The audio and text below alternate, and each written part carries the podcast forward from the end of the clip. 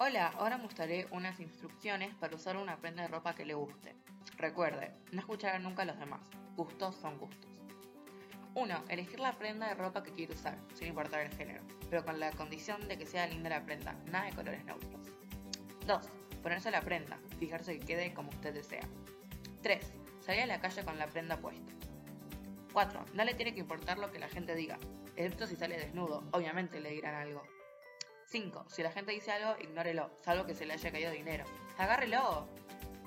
6. Listo, usted usó una prenda de ropa que le gustó sin importar el color, la forma de ropa ni el género.